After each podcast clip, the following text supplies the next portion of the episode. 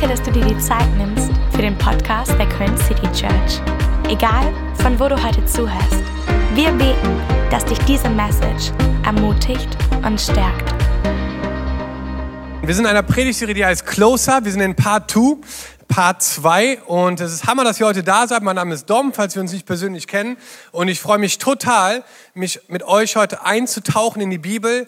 Ich glaube, dass Gott heute zu uns reden möchte. Und ich möchte dich ermutigen, dich reinzuhängen, mitzuschreiben und deine Ohren und dein Herz zu öffnen, weil dann kann Gott reden. Und ähm, wir haben letzte, letzten Gottesdienst diese Predigtserie gestartet. Wir sind in Johannes 4 und wir sind an einem Brunnen. In Johannes 4 ist eine Frau aus Samarien, die zu einer Zeit, wo man normalerweise nicht zu einem Brunnen geht zum Wasser holen, sich aufmacht, um Wasser zu holen. Und dort sitzt ein Mann, den sie schon von Weitem erkennt und sie denkt sich, ein Mann am Brunnen? Hier mitten in Samarien, was, was soll das? Die hatten damals, hatten die nicht viel miteinander zu tun. Männer und Frauen haben nicht unbedingt Zeit miteinander verbracht, miteinander geredet, schon gar nicht. Und erst recht nicht, wenn der Mann ein Jude war, wie Jesus, und die Frau aus Samarien kam. Und Jesus spricht sie an und sagt, hey, gib mir doch was zu trinken. Und es entwickelt sich ein Gespräch, was ihr ganzes Leben verändert. Und nicht nur ihr Leben, sondern auch das Leben in dem Dorf, wo sie gewohnt hat. Und ich glaube, für viele Generationen danach, weil Jesus hat in diesem Gespräch Systeme und, und Dinge, die aufgebaut wurden von der Gesellschaft, niedergerissen und hat dieser Frau ganz neuen Wert und ganz neue Liebe zugesprochen. Und da steigen wir heute ein. Und sie unterhalten sich über verschiedene Dinge. Und ich möchte heute über einen, über einen, ja, einfach dieser Themen reden, mit denen äh, die beiden sich unter, mit denen die beiden sich auseinandersetzen.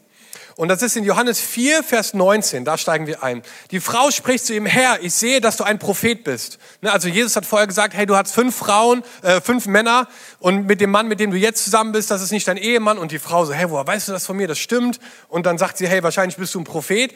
Daraufhin sagt sie, unsere Väter haben auf diesem Berg angebetet und ihr sagt, in Jerusalem sei der Ort, wo man anbeten soll. Jesus spricht zu ihr, Frau, glaube mir, es kommt die Stunde, wo ihr weder auf diesem Berg noch in Jerusalem den Vater anbeten werdet. Ihr betet an, was ihr nicht kennt. Wir beten an, was wir kennen. Denn das Heil kommt aus den Juden. Aber, sag doch mal, aber, aber, die Stunde kommt und ist schon da, wo die wahren Anbeter den Vater im Geist und in der Wahrheit anbeten werden. Denn der Vater sucht solche Anbeter. Gott ist Geist und die ihn anbeten, müssen ihn im Geist und in der Wahrheit anbeten. Und ich würde heute gerne über ein Thema reden, was Jesus hier aufgreift mit dieser Frau. Und das ist das Thema Worship, das Thema Anbetung. Und ich würde total gerne noch mit uns beten. Jesus, wir danken dir für dein Wort. Und wir danken dir, dass wir dich anbeten dürfen. Wir danken dir, dass du hier bist, Jesus, mit deinem Heiligen Geist und dass wir dir begegnen können heute Morgen. Ich bete, dass es nicht einfach noch ein Gottesdienst wird, sondern dass wir dir wirklich heute begegnen. Wie diese Frau am Brunnen, die dir begegnet ist. So bete ich für jeden Einzelnen, der heute hier ist, dass du uns eine Begegnung schenkst heute Morgen. Dass wir einfach verstehen, wer du bist und wie du denkst und, und was unsere Haltung ist, wenn es darum geht, dich zu anbeten. Jesus, wir danken dir für dein Wort und ich bete, dass du unserem Land zeigst, dass der FC dein Verein ist. In Jesu Namen. Und alle sagen Amen. Wir brauchen es, Freunde. Es ist schwierige Zeiten. Also, wir wollen heute über Anbetung reden. Und ich weiß, dass Anbetung mehr ist, und das, darüber reden wir gleich, als äh, äh, nur Worship oder nur Gesang. Aber, oder ne, du kannst Gott auch anbeten mit deinen Ressourcen, mit deinen Finanzen, mit deinen Gaben, mit deinen Talenten. Aber heute wollen wir wirklich über diese geistliche über die geistliche Ausdrucksform von Singen reden, was wir mit unserer, mit unserer Stimme machen, mit unseren Worten machen. Und darum, darum soll es heute gehen. Und ich werde Worship oder Anbetung sagen, aber das Spannende ist einfach, jede Kirche hat so ein bisschen ihren anderen Worship-Style und eine andere Art vielleicht auch zu anbeten. Ich weiß nicht, aus welcher Erfahrung du kommst und was du hier erlebt hast. Ich dachte mir, dich würde es brennend interessieren, wie diese verschiedenen Ausdrucksformen denn heißen und ob man die benennen kann. Und ich sage euch, ja, man kann sie benennen. Seid ihr bereit? Wir fangen an. Es gibt Leute, Hände in der Tasche, wir nennen das den Elbow Flop. So, Elbow Flop? Dann gibt es Fernseher tragen. Eigentlich bräuchte ich zwei Hände dafür. Widescreen-Fernseher tragen. Halt mal bitte mein Baby. Dann gibt es Torpfosten. Glühbirnenschrauben. Kennt ihr das? Ich habe Sodbrennen. Sehr bekannt, Sodbrennen. Und mein absoluter Liebling, Mufasa. Nicht? Eine oder andere haben wir bestimmt hier auch schon mal gesehen. Es gibt verschiedene Ausdrucksformen. Spaß beiseite. Was denkst du, wenn du, an, wenn du das Wort Anbetung hörst, wenn du, das, wenn du das Wort Worship hörst? Ich möchte einfach gerne dich mit hineinnehmen und zu schauen, hey, was heißt es, Jesus zu anbeten? Was bedeutet es? Und was möchte Jesus uns durch diesen Text hier sagen? Weil ich glaube, gerade in dieser Zeit, in der wir jetzt leben, wenn wir verstehen, was für eine Kraft dieses Werkzeug von Worship hat, dass es unfassbar viel Veränderung bringt in unserem eigenen Leben, aber auch im Leben unserer Stadt und unserem Land. Gerade in Zeiten der Verwirrung, der Unsicherheit ist Worship ein unfassbar kraftvolles Tool, was wir nutzen können. Und diese Frau am Brunnen unterhält sich mit Jesus, der alles über sie weiß und sie gerade gemerkt hat, krass, das ist nicht nur einfach irgendein Mann, der scheint irgendwie alles über mich zu wissen.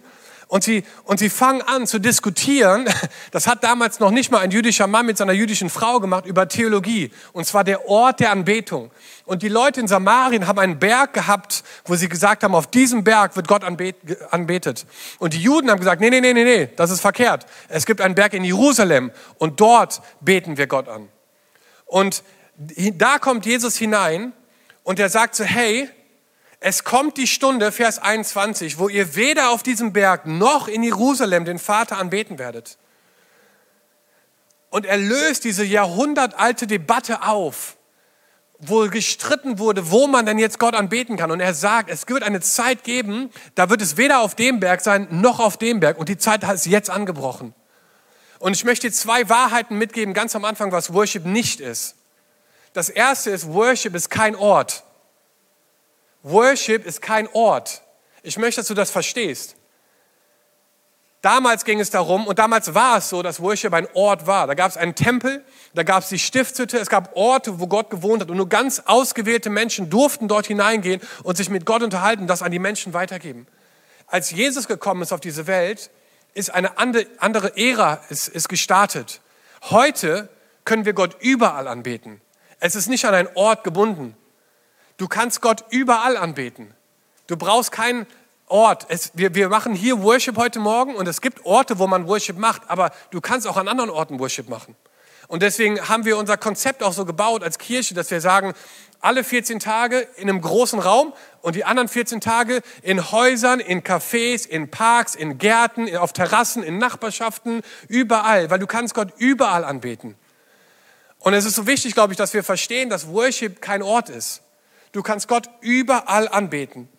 Überall weil es in erster Linie um dich geht und um dein Herz und da kommen wir gleich zu. Und das Zweite, was ich mir aufgeschrieben habe, was Worship nicht ist, Worship ist nicht nur Musik. Vielleicht, wenn du das Wort Worship hörst, denkst du an Melodien, du denkst an Rhythmen, du denkst an deinen Lieblings-Worship-Song gerade, aber ich möchte dir sagen, Worship oder Musik, so in Musikdenkweise, ist nicht gleich Worship unbedingt. Ne, also wenn ich jetzt singe, äh, singe, okay, Amazing Grace, how sweet the sound ne, dann ist das ein tolles Lied, Amazing Grace, aber das ist nicht gleich Worship, nur weil ich Amazing Grace singe. Das ist wichtig zu verstehen. Nur weil ich Musik singe, heißt es nicht, dass ich Worship mache. Und ich glaube, das ist etwas, was Jesus hier auch dieser Frau mitgeben wollte, wo er sagt, hey, es kommt, es kommt eine Zeit, wo Leute mich anbeten werden in Geist und in Wahrheit. Und ich möchte da einfach hineingehen. Und da steht in Vers 23, aber, ich liebe Abers in der Bibel, weil da ist immer, da passiert immer was. Aber die Stunde kommt und ist jetzt schon da, wo die wahren Anbeter den Vater im Geist und in der Wahrheit anbeten werden, denn der Vater sucht solche Anbeter. Und das Wort hier für Anbetung, was dreimal in einem Vers vorkommt, ist das griechische Wort proskineo. Sag mal proskineo. Sehr gut, griechisch. Proskineo. Und das wird hier dreimal verwendet in diesem einen Vers. Und übersetzt heißt proskineo, pros heißt hin und kineo heißt knien oder küssen. Und wenn ich über Worship rede, dann ist das die Art und Weise, wie wir vor Gott kommen. mit so einer Haltung. Wir knien. Und was Knien ausdrückt, ist eine Haltung. Das ist mein erster Punkt, auch was Worship ist. Worship ist eine Haltung. Eine Haltung, die wir annehmen, wenn wir vor Gott kommen. Und wenn ich niederknie, dann ist es ein Zeichen dafür, dass ich mich selber klein mache, um Gott groß zu machen. Ich knie, weil ich mir selber sagen muss, hey, ich bin nicht Gott oder ich bin nicht irgendwie ein, ein, toller Typ oder so, sondern ich bin abhängig von meinem Vater im Himmel. Ich bin hier auf dieser Erde, ich bin klein und Gott ist groß und ich, ich demütige mich vor meinem Gott und ich knie nieder. Und das ist eine Haltung, die wir annehmen. Das muss nicht so sein, dass man es sieht, aber es kann auch in deinem Geist sein dass wenn du mit Worship anfängst, dass du sagst, so, hey Gott, du bist da oben und ich bin hier unten. Und auch hier habe ich Probleme und Herausforderungen, aber ich entscheide mich heute, mich vor deinem Thron niederzuknien und zu sagen, Gott, du bist größer als meine Umstände, größer als meine Herausforderungen, größer als meine Fragen und Zweifel. Und ich knie mich vor dich heute mit einer Haltung der Anbetung. Das ist Worship. Das ist Worship. Es hat in erster Linie nichts mit Musik zu tun. Natürlich hilft einem Musik und das ist ein Hammerwerkzeug, kommen wir gleich zu. Aber in erster Linie ist Worship eine Haltung eine Haltung, die du annimmst. Ich möchte, dass du das verstehst, dass du die Kraft davon spürst. In der Bibel steht, dass es eine Zeit geben wird, wo jedes Knie sich beugen wird vor dem König der Könige. Und je früher du damit anfängst, desto besser. Denn die Ewigkeit wird so aussehen, dass wir vor Gott knien und dass wir ihm dann beten, dass wir ihm zurufen, heilig, heilig, heilig ist der Herr. Das ist die Betung von, das ist die Haltung von Worship. Yes. Und dann geht es weiter. Und äh, Worship ist eine Haltung. Das zweite ist in Vers 24, da sagt Jesus, Gott ist Geist. Und die ihn anbeten, müssen ihn in Geist und in der Wahrheit anbeten. Das zweite, was ich mir aufgeschrieben habe, ist Worship ist geistlich. Hier steht, Gott ist Geist. Gott ist ein Geist. Und das Wort für Geist ist Pneuma. Und Pneuma heißt übersetzt Wind oder Atem. Gott ist ein Atem, ein Wind. Und wenn du in die Bibel schaust, der erste Mensch, der gelebt hat, war Adam. Und Adam war nur Haut und Knochen, bis Gott seinen Lebensatem in ihn hineingehaucht hat und plötzlich fing er an zu leben. Gott schenkt dir Atem. Gott schenkt Adam seinen Lebensatem und in dem Moment wird er wach oder in dem Moment steht er auf und ist lebendig. Bei Neugeborenen hat man das manchmal, wenn die geboren werden, dass die Hebamme, sieht ein bisschen brutal immer aus, aber dem Kind so auf den Rücken oder dem Neugeborenen so einen Klaps auf den Rücken gibt, so klatsch. Ja, nee, so hört sich das nicht an, aber irgendwie so, bong, also auch nicht, keine Ahnung. Aber jedenfalls ein Klaps auf den Rücken und um, was, was möchte sie erzeugen? Sie möchte einen Atemreflex erzeugen. Und dann fängt das Kind an zu atmen und du merkst, wow, da ist Leben. Wisst ihr, der Atem, den wir haben, ist von Gott geschenkt und wir können diesen Atem nutzen, um Gott zu anbeten. Und das ist das Bild davon, dass wir diesen Atem nutzen, den wir haben, und dass wir damit Gott anbeten und ihm die Ehre geben. Gott hat dir Lebensatem geschenkt. Ich weiß nicht, ob du das wusstest, aber ich möchte dir das einfach mitgeben, so, dass du Lebensatem bekommen hast. Und deswegen ist es so wichtig zu verstehen, dass Worship in allererster Linie in deinem Herz und deiner Seele passiert. Ne, Worship ist geistlich, das fängt innen drin an. Es ist eine Haltung, die wir annehmen. Es ist etwas, was in deinem Herzen und in deiner Seele passiert. Innen drin, in deinem Geist, wo du deinen Atem, den du hast, deinen Lebensatem, den Gott dir geschenkt hat, wo du ihn nutzt und ihn Gott zurückgibst. Den Lebensatem. Dann, dann startest du deinen Tag und du, du fängst an, diesen Atem zu nehmen und zu sagen, boah Gott, danke. Danke für einen neuen Tag. Danke, dass deine Gnade heute neu ist. Danke, dass du mir meine Schuld vergeben hast. Danke dir, dass ich dein Sohn sein darf. Danke dir für das, was du heute vorbereitet hast. Und du fängst an, deinen Atem zu nutzen und es entsteht Worship. Es entsteht Anbetung, Pneuma, wo du deinen Atem, den Gott dir geschenkt hast, nutzt, um ihn ihm zurückzugeben. Das ist Worship, Freunde. Und ich wünsche mir, dass wir das lernen, Männer und Frauen zu werden, die, die Gott anbeten in Geist und in Wahrheit. Und es ist so wichtig. Und manche Leute sagen so, hey, ne, ich Worship ist super, aber ist mir ein bisschen zu laut hier, ich komme nur für die Predigt und so und äh, ne, es ist irgendwie nicht so mein Ding. Und dann denke ich mir, wie schade eigentlich, weil mit Worship wollen wir genau das machen. Wir wollen unseren Atem nutzen, wir wollen Gott die Ehre geben. Wir wollen auf ihn schauen, weg von uns. Worship hat nichts in erster Linie mit dir oder mit mir zu tun, sondern mit Gott. Ne, dass wir ihn anbeten mit unserem Atem, den Gott uns geschenkt hat. Das ist so kraftvoll in dem Moment. Und es entsteht Worship. Das dritte, was ich mir aufgeschrieben habe, ist, Worship ist ein Lebensstil. Ein Lebensstil. Worship kann nicht 20 Minuten sein an einem Sonntagmorgen. Ich möchte, dass du lernst, was es heißt, ein Worshipper zu sein an einem Montagmorgen und an einem Dienstagmorgen und an einem Donnerstag, Nachmittag und an einem Freitagabend. Worship als Lebensstil. Worship ist nicht ein Ort, wo man hingeht und dann mal so seine Dosis Worship abholt und dann war es das für die Woche wieder. Hey, wir wollen Worshipper sein. Unser Leben soll Anbetung sein. Unser ganzes Leben soll geprägt sein von, von, unserer, von unserem Worship, von der Art, wie wir Gott preisen und anbeten. Und deswegen liebe ich das, dass wir immer wieder auch Momente haben, wo wir uns gegenseitig ermutigen und anfeuern, wie heute Morgen, wo so ein Überfluss ist. Aber heute Morgen ist nur so das i-Tüpfelchen von einer Woche der Anbetung. Und ich möchte, dass du es selber lernst in deinem Leben. Ne? Das Bild, was ich da immer habe, ist so vom Fischen. Ne? Wir, wir geben heute Morgen Fisch aus und wir verteilen ihn. Der schmeckt super äh, und wir geben unser Bestes. Aber wir wollen, dass du selber angeln lernst. Wir wollen, dass du selber lernst, was es heißt zu angeln. Und dass du selber Fische fängst, dass du selber dich lernst zu ernähren, dass du selber eine Haltung von Worship annimmst, wenn keiner zuschaut. Hier ist es einfach. Im Gottesdienst ist es einfach, Christ zu sein. Du stehst einfach mit anderen und singst mit, das ist super einfach. Aber morgen früh, da zeigt sich, was von, von dem, von dem Geist und von der Wahrheit in dich eingedrungen ist. Da, wenn es schwierig wird, wenn Umstände kritisch werden, wenn du ein Gespräch führst, was total unangenehm ist, da kommt es darauf an, selber zu lernen, dich geistlich reif und dich geistlich fit zu machen dass du jemand bist, der in Geist und Wahrheit anbetet, der es als Lebensstil hat, der Dinge, Anliegen vor Gott bringt, der ihn mit einbezieht in Entscheidungen. Das ist so wichtig, Freunde. Wir brauchen Worship. Das ist nicht nur ein Sonntagsding. Wir müssen es üben. Es ist eine Haltung, es ist geistlich, es ist ein Lebensstil. Und das Letzte und vielleicht das Wichtigste für mich, was ich dir mitgeben möchte, falls du die anderen vergisst, ist, Worship ist ein Kampf. Worship ist ein Kampf. Ich würde es gerne irgendwie milder ausdrücken, aber ich habe irgendwie kein anderes Wort gefunden. Worship ist ein Kampf. Und ich bin dieses Jahr zwölf Jahre mit meiner Frau verheiratet. Wahnsinn. Zwölf Jahre. Ich kann es auch manchmal nicht glauben. Und ich habe mich jetzt die Tage mit Sarah darüber unterhalten. Wir mussten echt äh, äh, auch herzlich lachen darüber, weil am Anfang unserer Ehe hatte ich so einen ganz starken Beschützerinstinkt. So ein Beschützer wie so ein, ich weiß auch nicht, fanatisch wäre zu extrem, aber ich dachte, das ist meine Frau, die muss ich beschützen. Und ich war schon so, immer so ready, so, ne, wer, was hast du gesagt zu meiner Frau? So, das ist meine Frau. Und ich hatte unserem Bett, unterm Bett hatte ich für viele Jahre so einen Schlagstock. und ich dachte immer so, es soll nur einer klopfen, I'm ready, so, ne? So.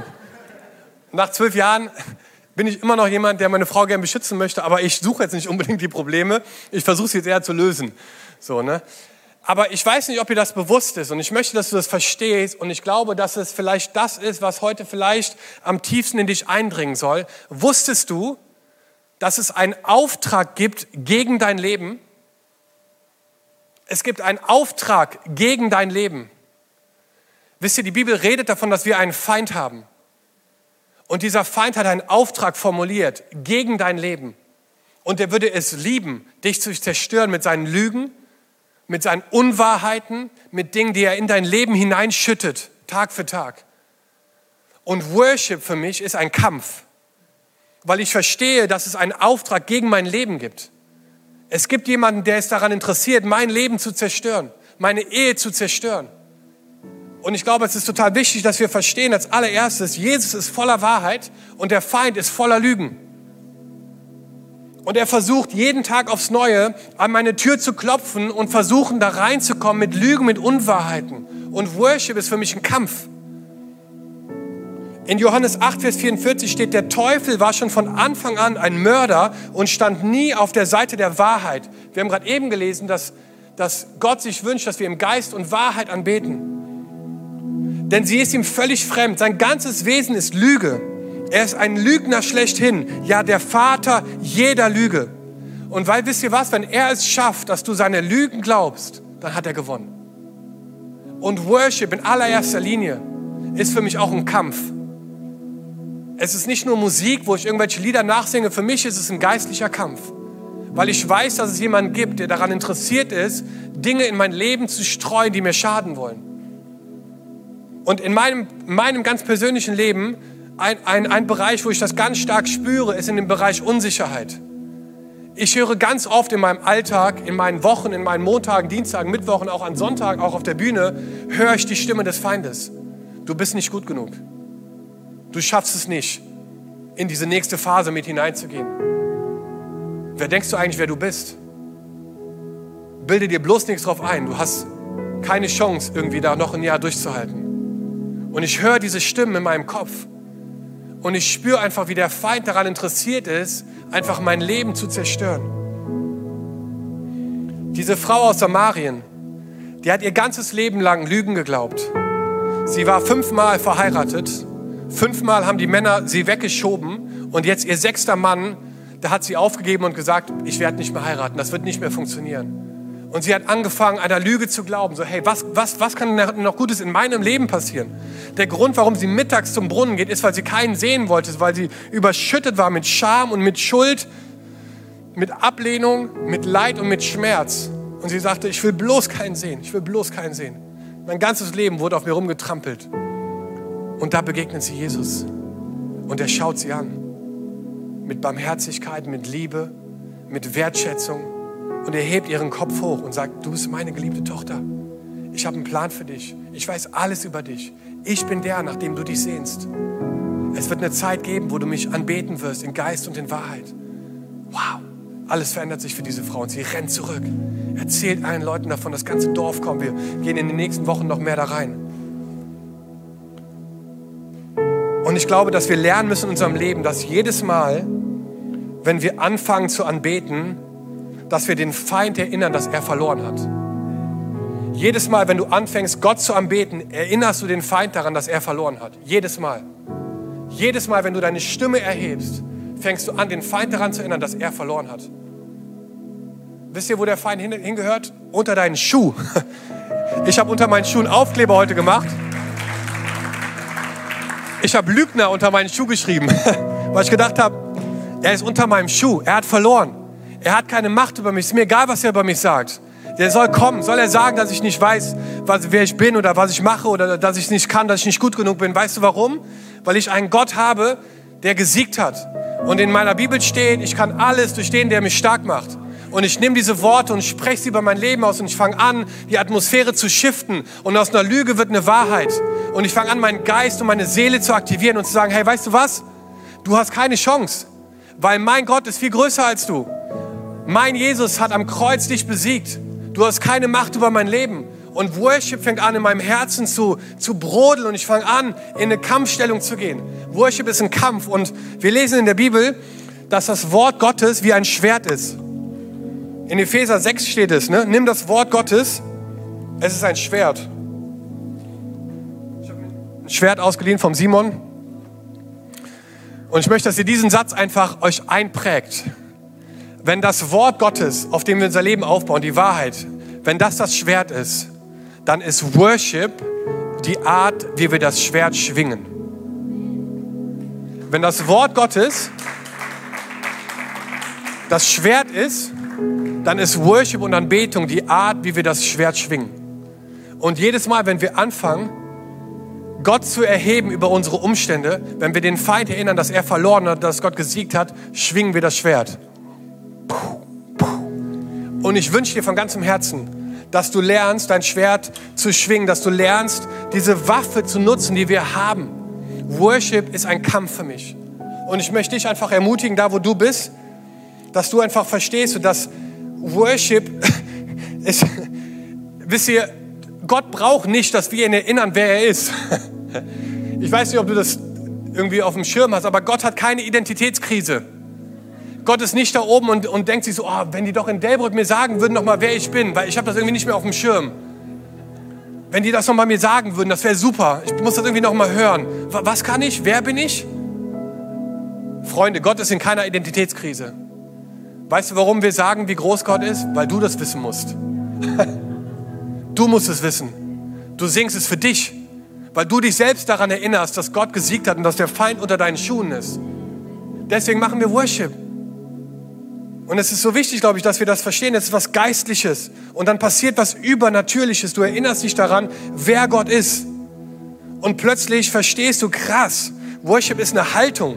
Worship ist ein Lebensstil. Worship ist ein Kampf, wo wir sagen so, hey, wir wissen, dass es einen Auftrag gegen unser Leben gibt, aber wir wissen auch, dass Jesus gesiegt hat. Und deswegen nutzen wir unsere Waffe. Wir nehmen das Wort. Jeder Worship-Song, jedes Gebet ist auf diesem Wort hoffentlich aufgebaut. Es ist die Wahrheit.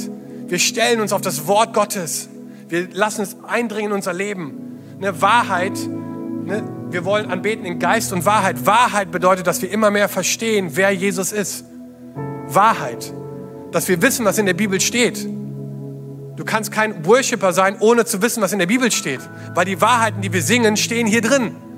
Und wir müssen lernen, die Bibel zu kennen und zu verstehen, auf unser Leben anzuwenden, weil wenn der Feind kommt und mit Lügen anfängt, richtig Vollgas zu geben, dann brauchst du eine Waffe, die dagegen hält. Und ich fände es schade, wenn du dein Leben lebst als Christ, geprägt und gebrandmarkt von den Lügen des Feindes, die dich klein halten und dein Potenzial runterdrücken. Weil ich glaube, dass Gott noch mehr mit dir vorhat. Ich glaube, dass die besten Jahre noch vor dir liegen in deinem Leben. Und ich spreche das aus heute Morgen. Und wenn du bis jetzt Lügen geglaubt hast über dich selber, dann brechen wir sie in Jesu Namen. Und wir kommen mit dem Wort Gottes und mit seiner Wahrheit. Und wir sagen so, hey, wir wollen dich freisprechen. Wir wollen diese Vergebung, die Liebe Gottes in dein Leben hineinsprechen. Dass du ihm in die Augen schaust und verstehst, wer er ist und was er tut. Und ich glaube, genau das hat diese Frau gelernt an diesem Tag. Sie hat sich Gedanken gemacht und hunderte andere auch für Jahrhunderte, wo denn anbetet wird. Und plötzlich sitzt Jesus an diesem Brunnen und sagt, hey, du brauchst nicht irgendwo hingehen. Ich bin es. Du kannst mich anbeten. Ich bin der Sohn Gottes.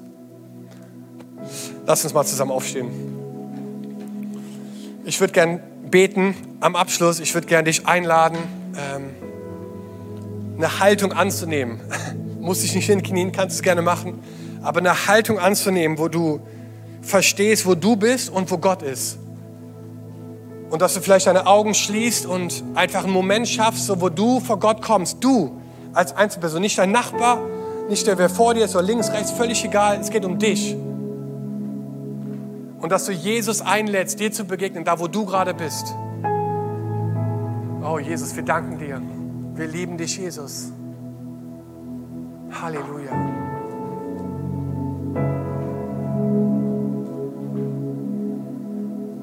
Worship ist eine Haltung. Es ist ein Lebensstil. Es ist geistlich und es ist ein Kampf. Und Jesus, wir kommen heute Morgen vor dich als deine Kinder. Wir danken dir, Jesus, dass du uns berufen hast zu guten Werken, dass du einen Plan hast für unser Leben. Und wir danken dir für diese Waffe, die wir haben mit Worship, wo wir eine Haltung annehmen können, wo wir dich hochheben wollen, Jesus, und uns selber klein machen wollen. Wir wollen uns selber daran erinnern, wer du bist und was du für uns getan hast, Jesus. Ich danke dir so sehr, Jesus, dass du für meine Schuld ans Kreuz gegangen bist. Dass du diesen Weg auf dich genommen hast, damit ich Freiheit erleben darf, Jesus. Oh Vater, wir brauchen deine Gegenwart in unserem Leben. Wir wollen Worshipper sein. Menschen, die anbeten, montags und dienstags und donnerstags und freitags und sonntags in der Kirche. Wir wollen einen Lebensstil der Anbetung haben. Hey, und vielleicht bist du heute Morgen hier und du würdest sagen, ich würde mir das wünschen, so eine Beziehung mit Jesus zu haben, aber ich habe sie gar nicht. Und ich möchte dich ja gerne einladen, einfach ein Gebet mit mir zu beten, wo wir Jesus einfach die Tür unseres Herzens öffnen und ihm die Chance geben, hineinzukommen. Jemand hat mal gesagt, du bist nur so weit von Gott weg wie dein nächstes Gebet. Und ich möchte dich einfach einladen, mit mir zusammen ein Gebet zu beten, wo wir Jesus einladen wollen in unser Leben. Egal wo du bist, und vielleicht kannst du mit dem äußeren Zeichen mir signalisieren, dass du dieses Gebet mitbeten möchtest. Und egal wo du stehst, vielleicht kannst du einfach kurz deine Hand heben und sagen, Herr Dom, ich würde gerne heute Morgen ein Gebet beten, wo ich Jesus einladen möchte in mein Leben. Egal wo du bist. Yes, Hammer. So cool. Noch jemand hier, der das mitbeten möchte? Wir preisen dich, Jesus. Halleluja. Dankeschön. So genial. Kannst du ja gerne wieder runternehmen. Lass uns zusammen beten. Jesus, wir danken dir, dass du für unsere Schuld gestorben bist. Ich danke dir, dass du für meine Sünde ans Kreuz gegangen bist. Und dass du bezahlt hast, Vater, und dass ich in Freiheit heute leben darf. Jesus, wir geben dir die Ehre. Wir danken dir für das, was du tust, gerade in dem Leben von Menschen, die einfach einen Schritt heute auf dich zugehen. Und ich bete, dass du jetzt kommst, Geist Gottes, und dass du diese Menschen füllst mit Kraft und mit Frieden, Jesus, und mit deiner Liebe. Und dass sie verstehen, dass sie geliebte Söhne und Töchter sind, Herr. Ich bete, dass du die Lügen des Feindes zerstörst, Jesus. Und dass wir den Blick heben können und sehen können, dass da ein König auf einem Thron sitzt, den wir anbeten dürfen. Und wir wollen dir nachfolgen, Jesus, alle Tage unseres Lebens. Wir wollen dir unser Leben anvertrauen und jeden Lebensbereich. Und wir danken dir, Vater, dass du alles neu machst. Wir lieben dich, Jesus. Und wir danken dir, dass du heute Morgen Leben veränderst. In deinem mächtigen Namen beten wir heute. Und alle sagen, Amen. Und alle sagen Amen. Come on, lass uns den Leuten noch mal einen Applaus geben. Das ist eine super Entscheidung. Wir wollen Gott anbeten in einer Haltung des, des Worships und der Anbetung. Und ich möchte einfach ermutigen, äh, lasst uns gemeinsam Gott die Ehre geben. Hammer, dass ihr heute da wart. Wir müssen die Masken leider dafür wieder anziehen. So cool. Gott segne euch. Bis dann. Wir als Köln City Church haben den Traum, unsere Stadt mit der Liebe Gottes zu verändern. Wenn du dich weiter mit uns connecten willst, dann nutzt doch unsere Website citychurch.köln oder schau auf unserer Facebook- oder Instagram-Seite Köln City Church vorbei.